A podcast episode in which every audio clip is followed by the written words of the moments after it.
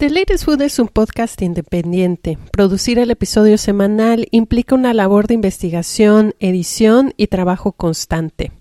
Para seguir adelante necesito tu apoyo. Te invito a que hagas una donación hoy y que formes parte de la increíble red de amigos de este proyecto. Ten por seguro que tu contribución hará toda la diferencia. Here's a cool fact.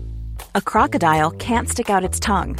Another cool fact, you can get short-term health insurance for a month or just under a year in some states. United Healthcare short term insurance plans are designed for people who are between jobs, coming off their parents' plan, or turning a side hustle into a full time gig. Underwritten by Golden Rule Insurance Company, they offer flexible, budget friendly coverage with access to a nationwide network of doctors and hospitals. Get more cool facts about United Healthcare short term plans at uh1.com.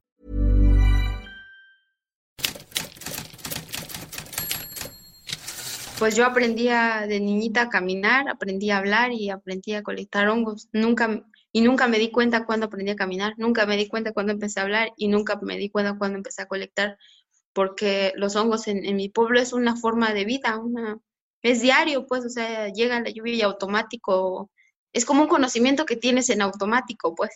En la tarde, pues regresar casi en la, en la lluvia para después sentarte en la lumbre, te secabas y ya este, pues cocinaba mi abuela algo que me acuerdo mucho era de, un, guiso que, que, todavía lo hace y que me gusta mucho pedirlo es cuando encontraba un, boleto sedulis, un jipán, un boleto rubrices, perdón, ahorita, un jipán donde pues este, ella lo que hacía es los ponía en la brasa, así, así literal en la brasa, así sin nada, y les ponía sal encima y aparte hacía unas salsas en, en un molcajete y pues ya cuando se cocía este tronco al carbón en las brasas, pues ya las metían dentro de la salsa y ya te la colocaba en una, una tortilla así recién salida a veces de comal o en una tostada.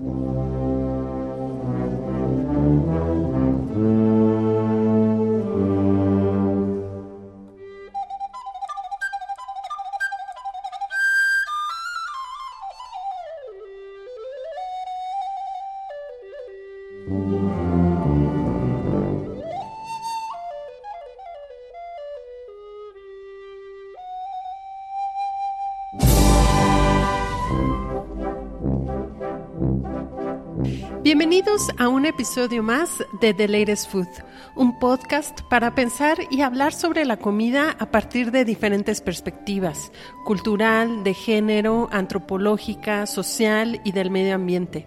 Yo soy Natalia de la Rosa, host y productora de este podcast, un proyecto de contenido independiente para compartirte cada semana historias y personajes relacionados con la comida.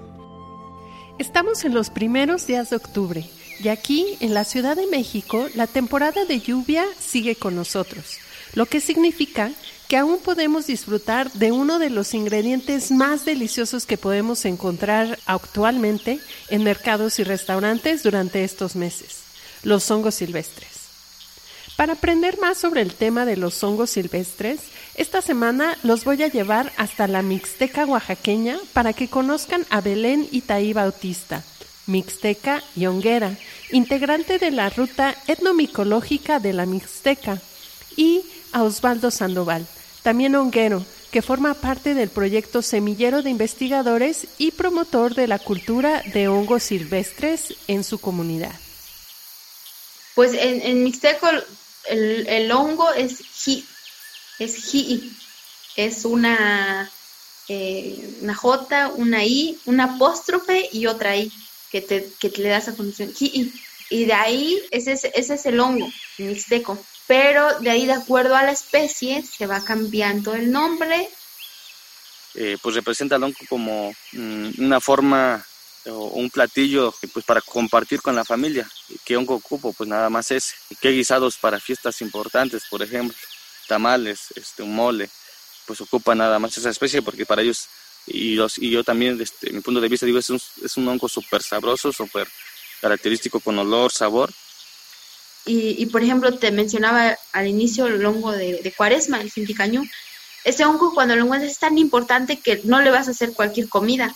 Le tienes que hacer una comida muy, muy laboriosa que te lleve horas y que cuando lo disfrutes, pues sea de cansancio porque te costó hacerlo y invitas a la gente a que lo consuma. He ahí la importancia de los hongos en la gastronomía, porque si, si no hubiera ese hongo, pues no fuera eh, motivo de esa reunión, la primera reunión del año que, que se hace. Acompáñeme para aprender con Belén y Osvaldo sobre la cultura de la Mixteca Alta alrededor de la recolección y el consumo de hongos silvestres. En nuestro país son pocos los estudios etnomicológicos que registran la variedad y riqueza alrededor del reino de los hongos. Y esto es una contradicción, porque México tiene el segundo lugar en el mundo en cuanto a contribuciones etnomicológicas con más de 200.000 especies. En Oaxaca, los hongos silvestres tienen un valor cultural profundo que marca la cosmovisión de muchas comunidades, entre ellas la Mixteca. Comenzamos.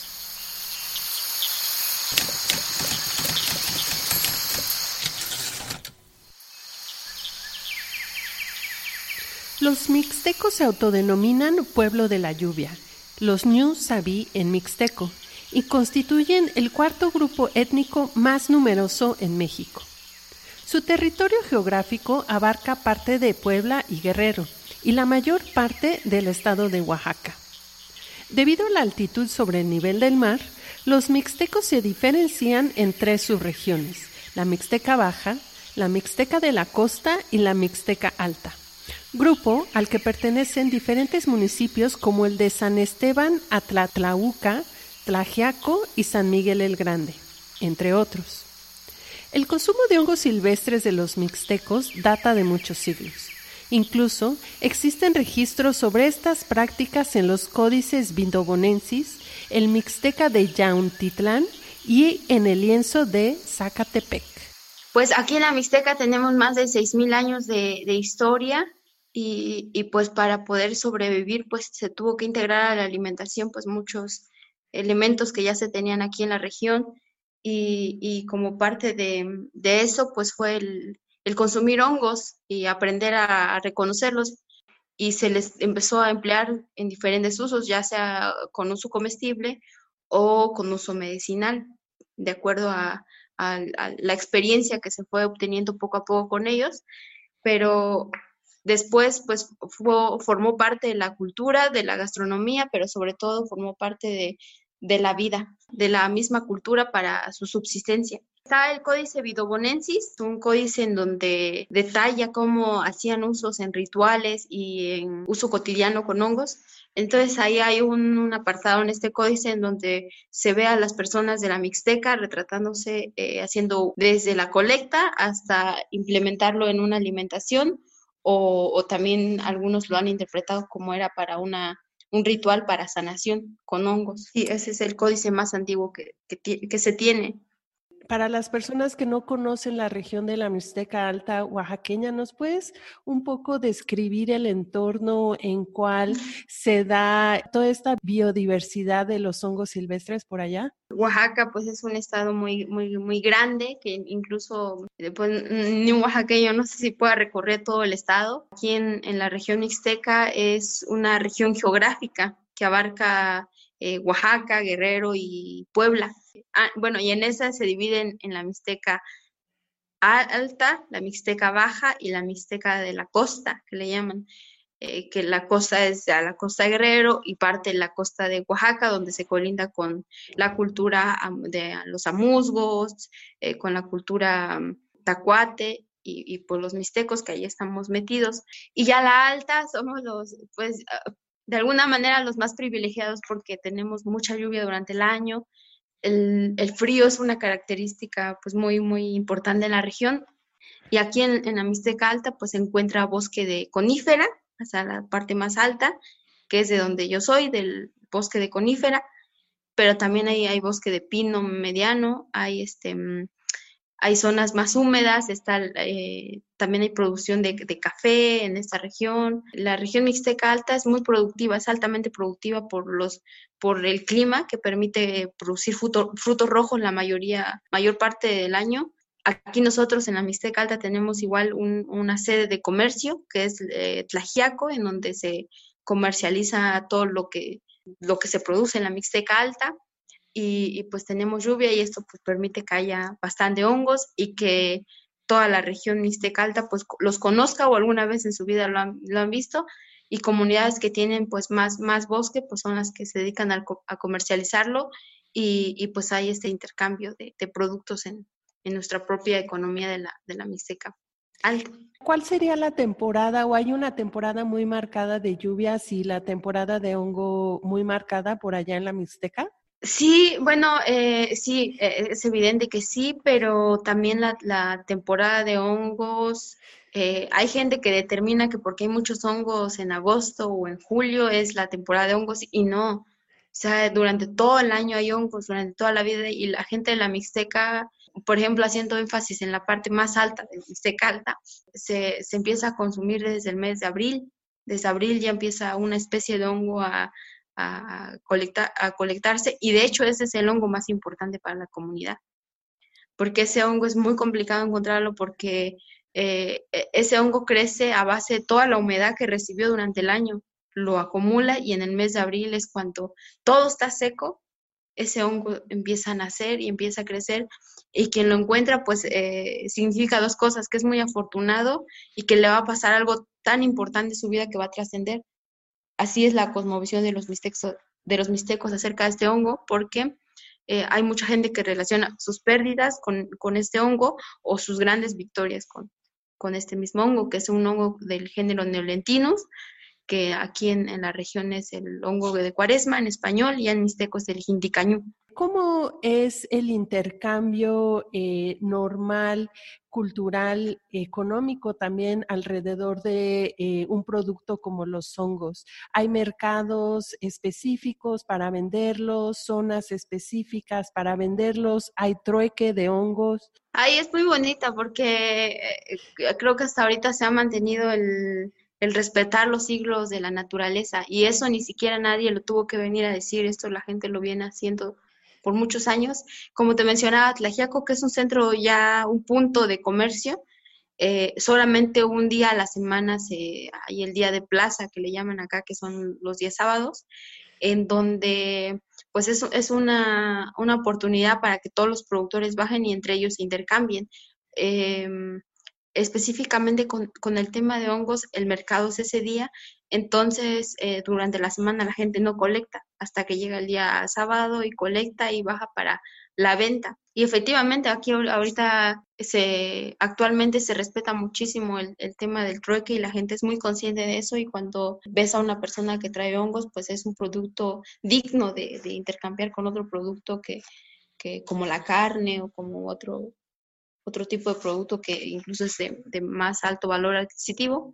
Y, pues la gente aquí aún sí sigue eh, manteniendo ese tipo de, costumbres hacia el comercio, pero también ya en, el mercado eh, local, eh, por ejemplo, en el tema de la gastronomía, los restauranteros son uno de los principales consumidores y, compradores de hongo y esto pues ha facilitado más el tema de la comercialización porque ya no se tiene que vender como de poco a poco porque es, mucho trabajo, pero sí se puede hacer un, un, este, un comercio más directo, pero también eh, la gente sigue poniendo al alcance de, todas las personas eh, a los hongos. Eh, también es importante decir que actualmente pues ya hay, hay grupos, ¿no? Como los míos que, que tratamos de, de, colectar bastante y deshidratar y durante la época del año pues hacer comercio, pero ya con, con hongos ya transformados, ¿no? No, no, se, no, no, necesariamente tienen que ser frescos, ¿no? sino se le da un valor agregado y así se pone al alcance de la gente.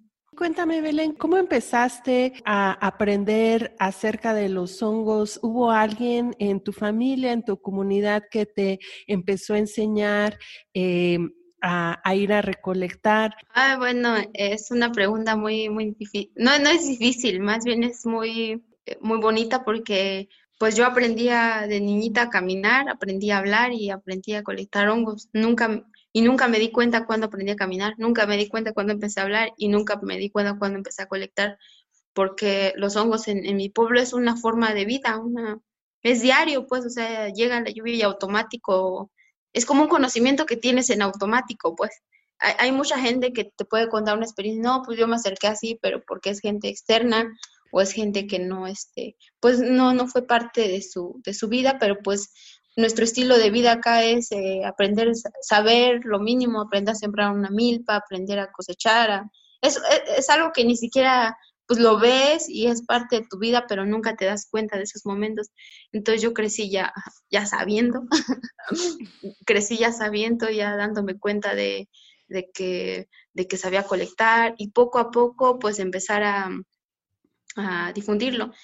Y, y, más bien yo creo que, que, te podría contestar que pues eso es parte de mi vida, que mi familia, en mi casa, mis vecinos, todo, todo el pueblo lo hace y sabe. Eh, pero más bien cuando empieza a, sonarse es porque empiezo un proyecto en mi pueblo sobre eh, la visibilidad que, tiene, que tenemos los hongueros, porque eh, anteriormente pues nadie les daba visibilidad, ¿no? Y en todo México.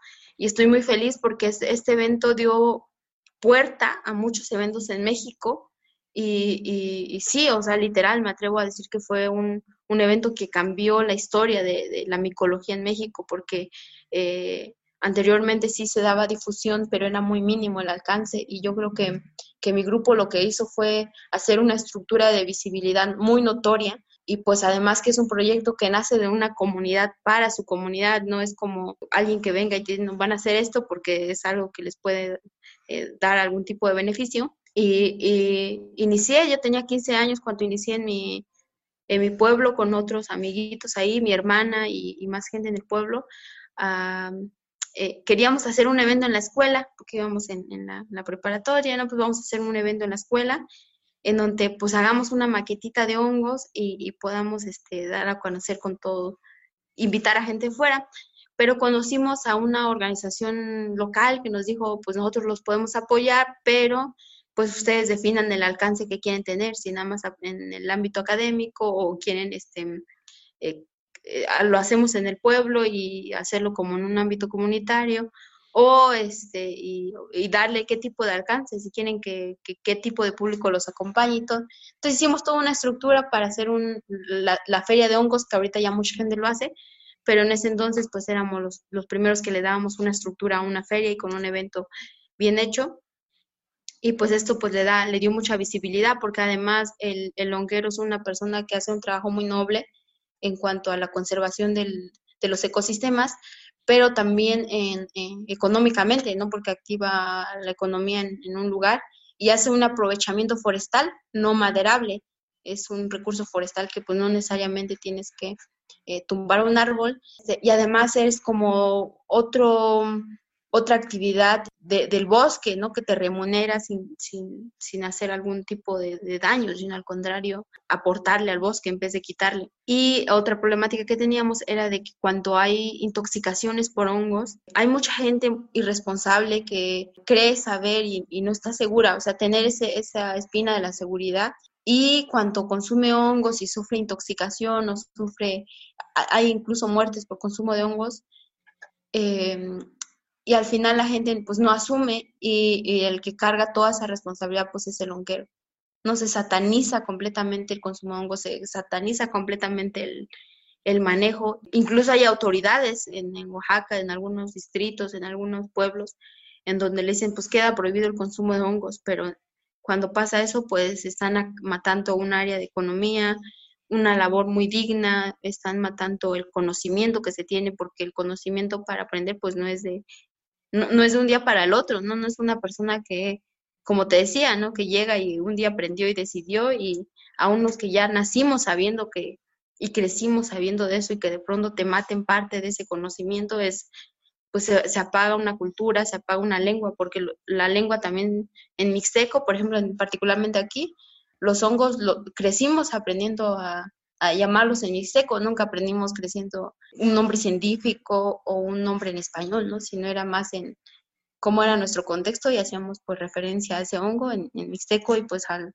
al, prohibir este tipo de, de, cosas de consumo por gente que, que, que pues en algún momento hizo un acto irresponsable y tuvo consecuencias fatales, pues este trabajo de longuero se, se acaba. Entonces queríamos hacer todo esto, un proceso de visibilidad desde la gastronomía, desde hacer talleres con la gente, desde el cultivo, desde hacer una mesa de exposición en donde se separen hongos comestibles, hongos tóxicos, hongos eh, con importancia ecológica, porque hay muchos hongos que no se comen, pero la gente que recorre los bosques o la misma gente de nuestro pueblo, pues lo que hace es tirarlos y y este, dañarlos, ¿no? Cuando ellos tienen una función ecológica ahí en el bosque. Osvaldo también pertenece a las comunidades de San Esteban Atatalaulca y él ha heredado el conocimiento del honguero de sus abuelos. Para Osvaldo, la promoción de la cultura mixteca alrededor de la recolección de hongos es una oportunidad para dar visibilidad al valor cultural y de biodiversidad de la mixteca alta oaxaqueña por lo que su trabajo se enfoca en la promoción de eventos y ferias comunitarias de hongos, la creación de experiencias de hospitalidad con un enfoque responsable y antropológico y finalmente en la difusión de información de los resultados académicos alrededor de los estudios etnomicológicos de la región.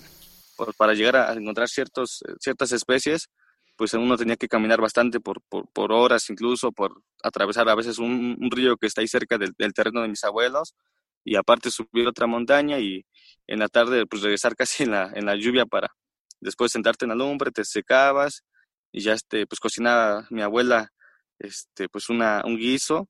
Algo que me acuerdo mucho era de, de, un, un, guiso que, que todavía lo hace y que me gusta mucho pedirlo es cuando encontraba un, un boletus edulis, un jipán, este, un boletos rubrices, perdón, ahorita, un jipán donde pues este, ella lo que hacía es los ponía en la brasa, así, así literal en la brasa, así sin nada, nada de, otra cosa, y les ponía sal encima y aparte hacía unas salsas en, un molcajete y pues ya cuando se cocía el estómago al carbón en las brasas, pues ya las metían dentro de la salsa y ya te la colocaba en una, una tortilla así recién salida a veces de comal o en una tostada y uff, era, o sea, es un, un, viaje, ¿no? Y pues a partir de ahí se, te queda como, se te queda como mucho ese sabor todavía como en la mente y cada año dices, quiero, o quiero como probarlo de esa misma manera, de esa misma forma, porque es como eh, ese olor o ese sabor te, hace como despertar esas, pues esos recuerdos, ¿no? De, cómo fue tu etapa de, de adolescencia también. El alimento te, es un otro sentido que te puede dar memoria, te puede recordar, te, te puede eh, transportar a otros, otros escenarios que, que, dices, no, nunca lo pensaste, ¿no? ¿Cuál es la dimensión cultural alrededor de los hongos silvestres en la zona de la Mixteca oaxaqueña? Eh, siempre que, que, puedo comparto esto, ¿no? De que es también otro factor para que yo me dedicara a estudiar biología fue esto de haber fundado o cofundado con la comunidad lo que actualmente se le conoce como la fiesta de los hongos en San Esteban Atatlauca cuando empiezo como a fundar lo de la, esto de, la, de la feria, de, la fiesta de los hongos, pues ya este, te empiezas a relacionar con, con, gente académica que está estudiando y ya le pone nombre a los hongos y digo, wow, o sea, no, nunca pensé que esto se, se llamara de otra manera, ¿no? O, o, tuvieran una relación entre esos hongos, o sea, hasta incluso eh, son familias, son este, mismos géneros. Entonces dije, no, pues quiero estudiar biología porque sé que en esa carrera voy a ver, voy a ver sobre esta especialidad. Y aquí en Amisteca, en, en San Esteban Gatatlauca, pues era, este año cumplimos ya este, cinco años de, de haber iniciado este proyecto y eh, pues tratando de publicar cosas, y tratar de hacer más colaboraciones con, con, mucha gente y para agradecer o una forma de agradecimiento a la comunidad de compartirnos su conocimiento y a, todas las personas que se involucraron también para que este proyecto todavía siga eh, siendo parte de, de, una festividad, de una cultura de San Esteban Atatlauca y lo que nosotros también buscamos es invitar a la, gente académica para relacionarlos con a lo mejor estudiantes que viven dentro del municipio y que digan, no, pues quiero estudiar esto, ¿no? Este, eh, y los mismos este, académicos dicen, no, pues te invitamos al Politécnico, te invitamos a la UNAM, te invitamos a Jalapa, eh, queremos también crear esas alianzas y convenios también.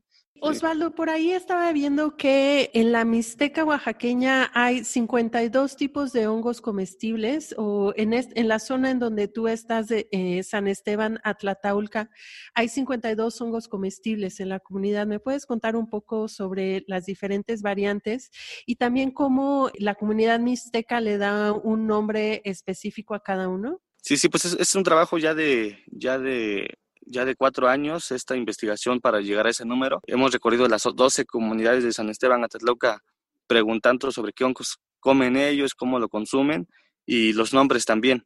Entonces, todo estas, estas, esta compilación de la lista de 52 especies es, un, es este, con los nombres de que las personas nos dicen.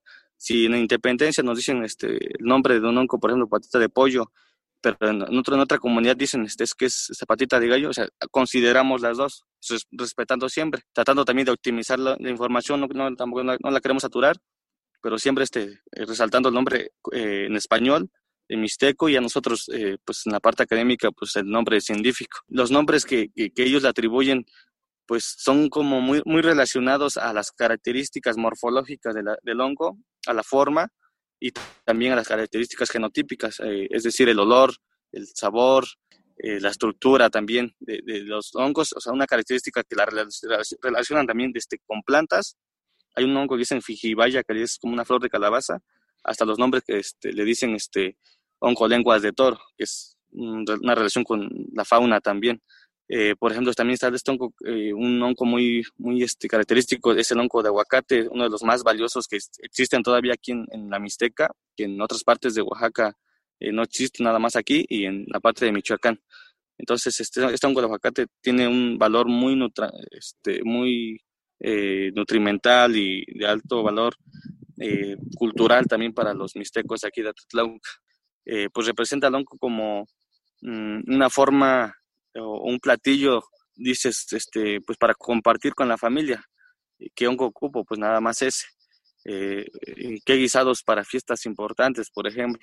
Tamales, este, un mole, pues ocupa nada más esa especie porque para ellos, y, los, y yo también, desde mi punto de vista, digo, es un, es un hongo súper sabroso, súper característico con olor, sabor, y pues es que es, y tampoco no es como muy fácil de encontrar, ya que son como las trufas blancas que le llaman en otros lugares, eh, que solo están como debajo del suelo y ciertas personas nada más pueden eh, encontrar este tipo de hongos. Aquí en Atatlauca existen todavía alrededor de dos especies, tres con los hongos eh, este o de aguacate que te digo, que son potencialmente medicinales, refuerzan tu sistema inmune, tu sistema este, pues inmunológico, respiratorio, de circulación incluso también. Existe una especie que justo hoy este, colecté, que es este hongo que le dicen este hongo de zapote de, venado, que es que tú si tienes una herida eh, en la piel o un malestar, un golpe también, en los últimos años, la gastronomía y el turismo han, han, apoyado al crecimiento de las comunidades para dar a conocer sus conocimientos, sus platillos. También hay un lado de como turismo gastronómico o turismo este, ecológico responsable, donde uno puede acceder a este tipo de experiencias y conocer de mano, pues ese mundo que tú vives todos los días y otros no tenemos ese privilegio de estar en contacto. ¿Hay, ¿Hay ciertas actividades como esas en la Mixteca? Pues este, en este, este último año del 2019, en octubre, justamente empezamos ya con, proyectos de este, degustaciones gastronómicas y de bebidas de, la Mixteca. Y a partir de ahí, este, pues bastantes personas nos, empezaron este, a, contactar, a escribir y decir, no, pues yo también quiero vivir algo así, quiero aportar también yo, quiero, este, si, si yo puedo y soy fotógrafo, quiero hacer unas fotos, pues quiero aportarte este, con unas fotos o este, si yo puedo apoyarte con talleres para hacer conservas de hongos, conservas de frutas de temporada, este, quiero irlo a hacer gratis, no quiero cobrar nada y únicamente este, pues el hecho de estar ahí con ustedes cocinando ahí en, el fogón, pues para mí es como eh, ese pago, ¿no? Entonces, pues la comunidad ya empieza como a verlo como un, fuente de ingreso y, decir, pues hay que cuidar los bosques, hay que eh, pues tratar de, este, de sembrar magueyes, de sembrar este, pues árboles frutales porque pues esto nos puede dar de comer en un momento, ¿no? Es un proceso muy, muy, este, pues a largo plazo y pienso que estamos en un buen momento para empezarlo aquí en, la Mixteca y ser también un ejemplo para otras comunidades, compartirlo también, que, digo, no, no perdemos nada hacer eso. Y en estas últimas, este, en estos últimos meses o esa temporada, pues es una colaboración muy, muy bonita y que me siento muy orgulloso de, de formar parte, pues es con el equipo de, de Sexto, ahí con, con Juan Escalona, Cris, eh, con todo ese equipo, con Alma, este, Alma, una colaboración que hicimos con ellos donde, eh, eh, pues más allá de, investigación, es también compartir la cultura de la Mixteca, la, gastronomía a través de llevar productos a Ciudad de México en, un, este, en un bolso diseñado por este, este Berket, un amigo ahí de, Alma, así se llama su, su, página, y donde pues el bordado lo hacen las personas de aquí, eh, son de hongos y dentro de ese borrado va este, una receta, información etnobiológica de, de la comunidad, este, los hongos, este, un material de madera también, una figura este, coleccionable de madera, este, y pues todo esto para que pues, le llegue al, público en, lugares donde pues este donde pues, no existe esta este este, este pues estos este, estos hongos no entonces pues es, es lo que estamos haciendo con ellos y también documentar toda esta información en mixteco en español y compartirlo en un momento con, con, todo el público y con la comunidad más que nada y, regresar esa, esa información que nos están compartiendo. Y nació lo que es la Ruta Etnomicológica de la Mixteca, es un proyecto en donde no nada más iba a ser en el pueblo, sino hacer estos eventos informativos en distintos municipios de la Mixteca, de acuerdo a la disponibilidad de, de, de las personas. Y en el 2019 hicimos la primera ruta etnomicológica en otro municipio que se llama Santa Cruz Mundaco, en donde se invitan a especialistas, se convoca a la comunidad y a varios miembros de las comunidades para que hagamos este intercambio de, conocimiento por un día. Y si en alguna comunidad surge algún grupo de interés que quiera, eh, por lo regular siempre son las mujeres hasta ahora que siempre quieren formar grupos de, de hacer cultivo con hongos, porque se les da talleres de cultivo, y acercar herramientas para fortalecer también este, a las mismas comunidades, ¿no? Que siempre no hay muchas opciones en una comunidad. O emprendes un negocio de común o, o este, o emigras o, o el campo que es este, se limita al hecho de que es la milpa, se limita y, y no todos tienen la posibilidad. Entonces, pues se da otra, otro tipo de herramientas para el, el cultivo de hongos, pero también eh, transformarlos por si en algún momento se quedan esos hongos sin vender, hay, haya más opciones para su, su, venta y su consumo también. Entonces, cuando educas a una comunidad, pues ya sabes que esa persona lo, lo hace y ya como sabes el valor, pues tú le, le, consumes. Es muy bonito que ahora la gente de la región pues le da ese, ese valor que tenemos, que es parte de nuestra cultura, los hongos, pues sobre todo que es un estilo de vida aquí en la región. ¿Cómo es un día de un recolector de hongos cuando sale al bosque a, a, recolectar? Cuéntame, descríbeme cómo, cómo es tu día cuando te levantas y sales, a qué hora te levantas. Mira, no, ahorita, ahorita en este punto de mi vida que ya es como para colectar y vender o intercambiar o así, ya es, destinas ese día y te vas, ¿no? Cuando es planeado. Pero una, una vida no, antes de, de, esto, yo con mi, con mi familia, no era el, la colecta nada más era, vas a cumplir una misión del día, pero adjuntado en, en esa labor tienes que colectar hongos. O sea, ¿cómo te explico? Por ejemplo, me mandaban a, cuidar borregos y por ende yo sabía en automático que tenía que colectar y regresar. Y, mi labor no nada más era ir a colectar, sino era ir a hacer otra actividad y secundario era eh, la colecta. Y eso era, eso era con, con mi familia pero ya ahora pues es este, ahora sí es planeado, es un, un día antes pues preparar los materiales, desde que aprendí cómo los hongos se reproducen, pues uno aprende qué herramientas tiene que utilizar para que esta reproducción de los hongos pues sea, sea buena y que no en, no en vez de ir a arrancar un recurso del bosque y, y llevarte una especie, sino ir, pero también hacer esta doble función, ir a, propiciar esas condiciones de reproducción. Entonces, este, pues preparo material, busco, eh, tengo lista una canasta, eh, navaja o algún cuchillo eh, y, y, preparar, ¿no? Porque en el bosque luego se encuentra uno con animales, que lo regular siempre hay que ir preparado. Salimos temprano, por lo regular siempre hay que ir a las zonas más, más altas, en donde el bosque es muy espeso porque es en la parte donde Eh, menos hongos hay en la zona muy, muy alta y de ahí hay que bajar para descender.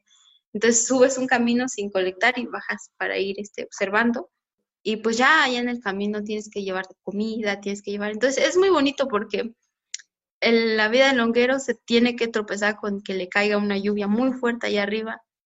Y hay lugares en donde eso es muy bonito si va uno preparado con una chamarrita, pero hay mucha gente que no, que es tiene que ir en, el mayor, en el menor tiempo posible, colectar la mayor cantidad posible. Y, hay mucha gente que pues expone, ¿no? Su cuerpo, hay mucha gente que, por ejemplo, aquí como son pinos, atraen muchísimo a los rayos, entonces es, es, muy peligroso en, un sentido climático, pero es muy bonita la experiencia de, que no, cuando vas al bosque no nada más aprendes a colectar hongos, ¿no? sino aprendes que hay más plantas nuevas en tu comunidad, incluso así se han, han ido descubriendo los, los quelites silvestres, porque aquí en, la Mixteca consumen más de 40 especies de quelites, eh, muchos de, de cultivos, o sea, de, que están en el sistema milpa, pero muchos también son de los eh, que crecen en vida silvestre. Y entonces, pues gracias a la colecta de hongos, pues poco a poco se va abriendo más el camino a, a conocer más acerca de nuestra biodiversidad. Y pues eso, la vida es ir eh, de un honguero es explorar, explorar más, no poder, exploras cada centímetro del bosque, cada centímetro de la montaña, exploras eh, todo y tienes que poner mucha atención porque si no pones atención te puedes pasar una especie, porque los hongos se, se, camuflajean muy fácil, pues son parte de la naturaleza, ¿no? Entonces son parte de los elementos que viven ahí y es por eso que pues es, muy complicado a veces este, encontrarlos, pero cuando un honguero agarra esa habilidad de, de, saber perfectamente identificar cómo es la forma de crecimiento, cómo se comporta un hongo, cómo, cómo son sus tamaños incluso, ¿no? Y cuando vas, el honguero sabe perfectamente a qué hongo quiere ir a traer, porque nos encontramos con muchísimos en el bosque, ¿no? Pero hay, hay pocos que, que son eh, para compartir con otros, ¿no? Y que en el mercado los van a aceptar bien porque también nos llevar hongos que, que la gente pues está poco familiarizada, ¿no? Sino poco a poco ir metiendo ese conocimiento y también metiendo las especies. Pero eh, pues normalmente la, la, los hongueros son, somos así y, y sabemos perfectamente cómo, incluso cuando hay vaditos de, de, materia orgánica, ya no, pues ahí es porque hay hongos, ¿no? O puntos de humedad Incluso buscando hongos, mucha gente ha encontrado nacimientos de agua en, sus comunidades porque van con el fin de colectar, pero en ese punto pues de su región pues es conocer. Y es muy importante porque colectar también es un ejercicio de reconocimiento del territorio. Mucha gente, a veces no nos cuestionamos cómo, cómo está mi pueblo geográficamente, cómo, por qué estamos acá, pero cuando salimos a colectar, esos son los temas que hablamos, ¿no? De de, ay, dice, si, si esto, si este monte, pues este, nuestro bosque llegara hasta allá, dice, eh, tendríamos más oportunidad de colectar más y todo. Entonces eh, es cuando vienen los acuerdos con las comunidades, oye, podemos ir a, buscar en este territorio. Sí. cuéntame de las variedades de hongos que se encuentran específicamente allá en la Mixteca. En, en estos eventos que te decíamos hemos colectado hasta 530 eh, variedades bueno, especies de hongos, muchas sin identificar, muchas ya en proceso, muchas ya, ya identificadas y que ya están publicadas, pero eh, registradas hasta con uso comestible en la región. Eh, Alicia Rojas, que es una, una, compañera que inició conmigo esta, esta actividad, ella escribió un libro ahí por el 2016, 2017 se publicó, en este libro, este, ella habla acerca de 36 especies de hongos comestibles en la región que ella documentó, pero que poco a poco pues se ha ido este, sumando más especies, pero documentado bien es en el libro de Alicia, que ella tiene 36, en donde ella explica el, sus usos, o tanto comestibles y, recetas que la gente le dio.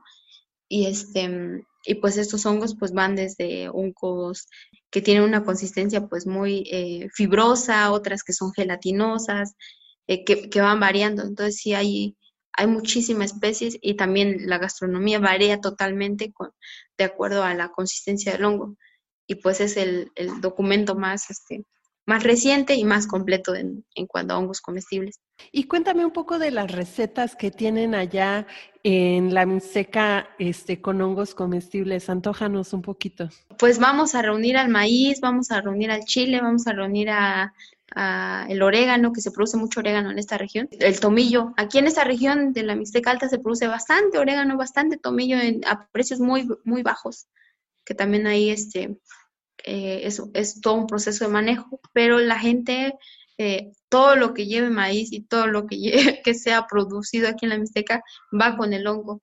Desde cuando empieza así la, a brotar la milpa y empiezan a, nacer este, las guías, que el quelite tiernito, es ahí cuando se empiezan a hacer sopitas con hongos, que es para el desayuno.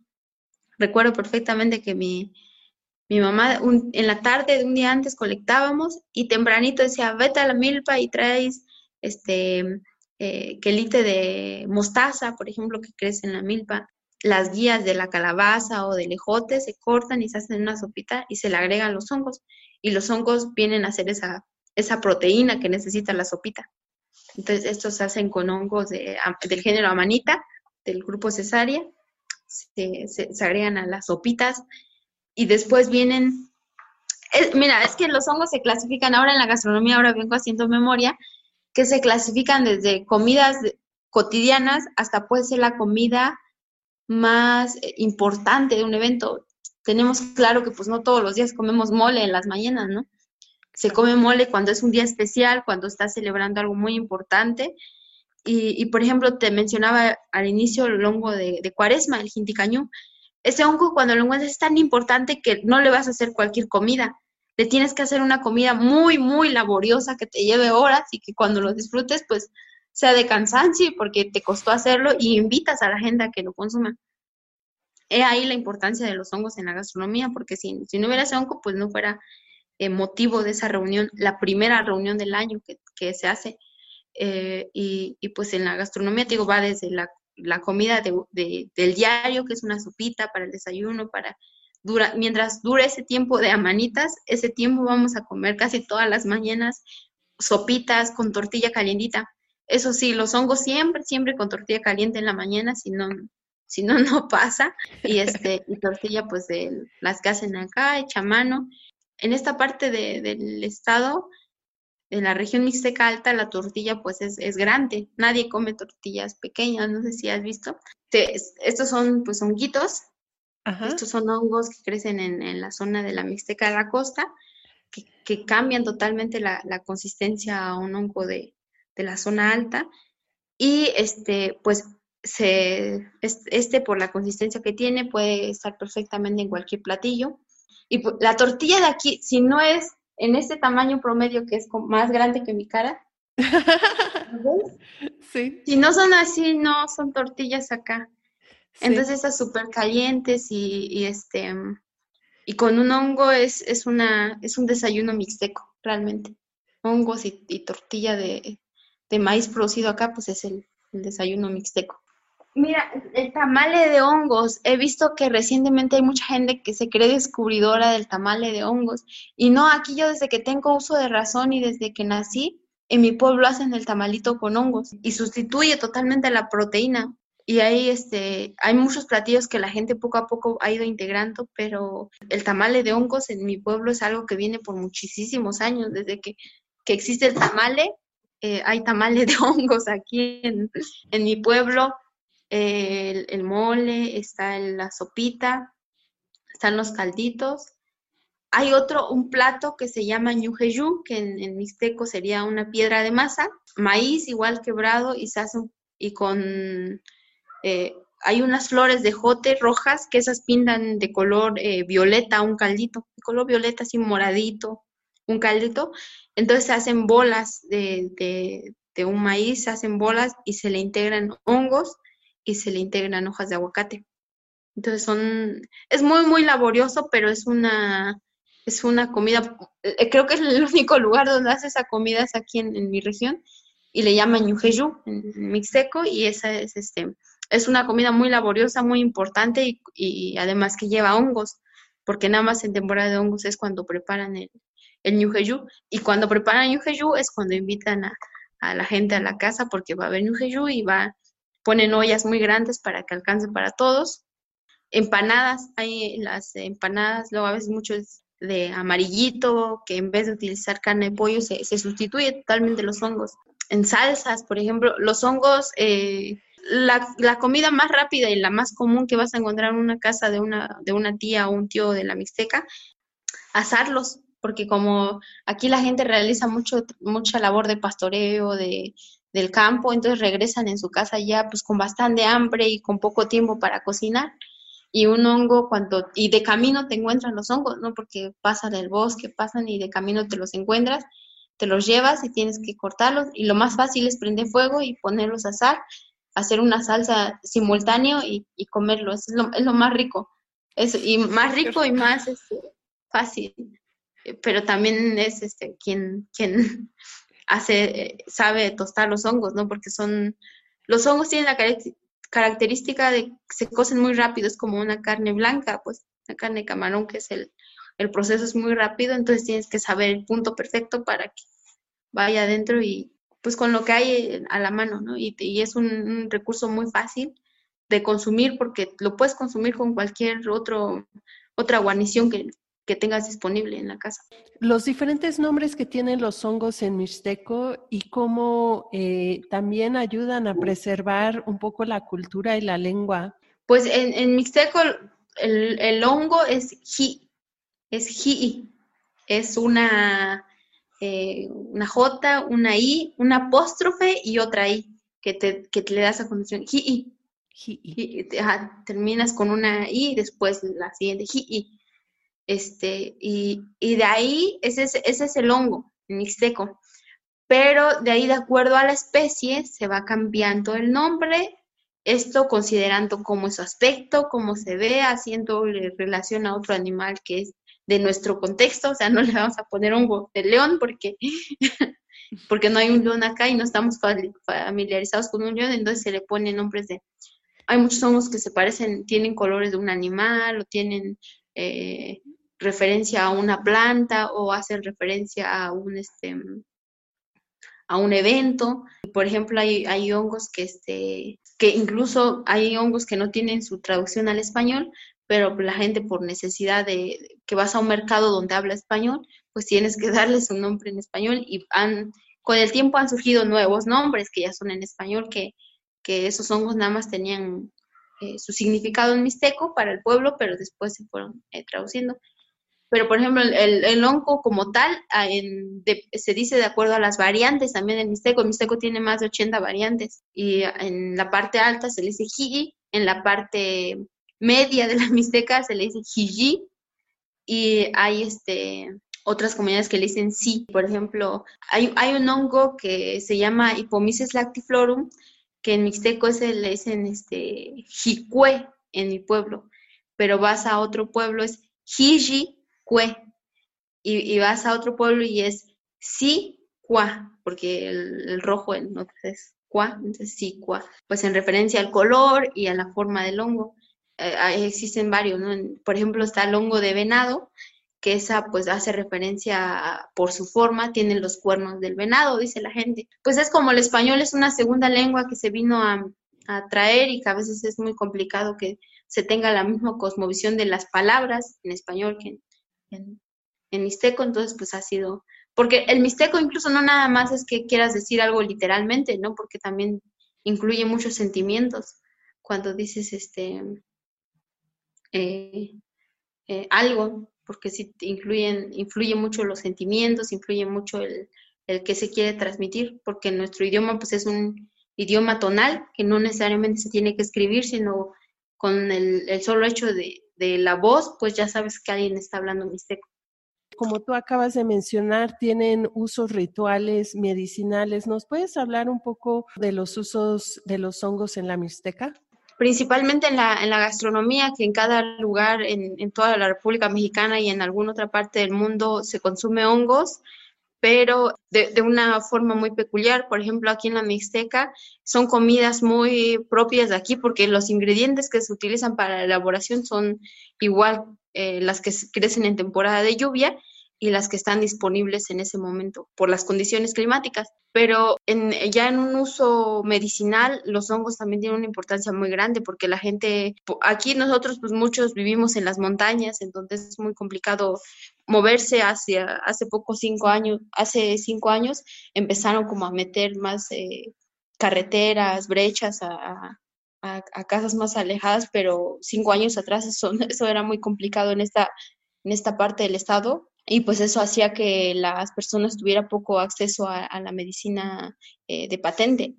Y, y empezaron a utilizar plantas medicinales. Y dentro de eso empezaron a utilizar hongos para, para curar eh, enfermedades que pasan al instante de emergencia. Por ejemplo, que ya me corté la mano, eh, hay un hongo que, que es un, su nombre científico es Lycoperdum perlatum, pero y está la otra que es Astreus hygrometricus, que es un hongo que eh, eh, se, le dicen hongos eh, pedorros porque eh, al presionarlos siempre emanan sus esporas, son muy, muy presentes. Entonces esto hace que mm, con esas esporas se le aplica de manera cutánea a esa parte de la herida y es para detener una, hemorragia así súper rápida, pero también es para, lo ocupan para desinflamar o para piquetes de mosco se utilizan. Entonces, este, eh, eh, las personas aquí pues se ocupa, aún hasta ahorita me ha tocado ver que, se, que sí lo siguen utilizando y este y, y, está la otra parte, esa es como la parte medicinal, pero está la parte de las creencias que se tienen con hongos acá. Y se hacen rituales de sanación también con esos. Hay, hay gente que, que tiene algún síntoma que es anormal. Por ejemplo, hay gente que, que dice, no, pues este, me salieron muchos granos y tuve muchísimo antojo de, de hongos, ¿no? Entonces, este, utilizan eh, especies de hongos para hacer este ofrendarle una comida a esa persona para que este, sacie su hambre, para que pues se perdonen, ¿no? Uno porque no estuvo disponible en el momento que la persona lo quería y el otro pues para saciarse, entonces este, se hace una colecta especial y se cocinan y, y así se, se puede disfrutar para, para pues curar ese mal de, del antojo y de, de, lo que después dicen que si no, no lo sacias puede traer pues, consecuencias. Hay mucha gente que que relaciona el hecho de perder a un familiar con el que no pudo consumir los hongos a tiempo.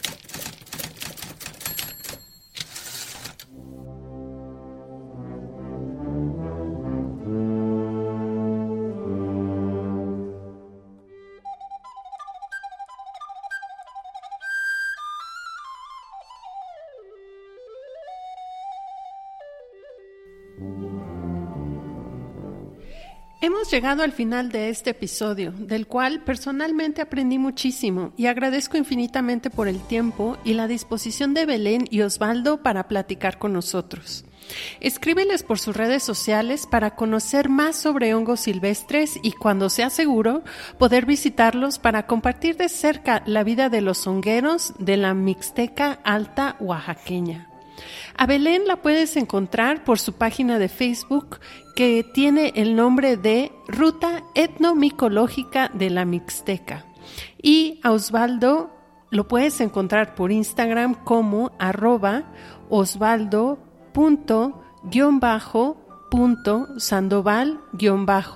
y también este otro Instagram arroba fiesta-de-los-hongos.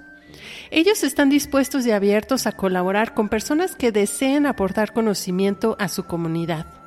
Parte de la música utilizada en este episodio es la pieza musical Canción Mixteca interpretada por la banda Mije.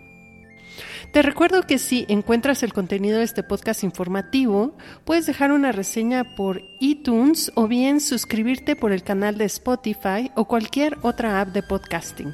Comunícate conmigo para dejarme saber tus comentarios o sugerencias al correo nat.deleiresfood.com. Este podcast también tiene redes sociales y página web. Estamos como arroba y deleiresfood.com. Yo soy Natalia de la Rosa y te agradezco infinitamente haber permanecido con nosotros a lo largo de este episodio. Acá te espero la siguiente semana. Hasta pronto.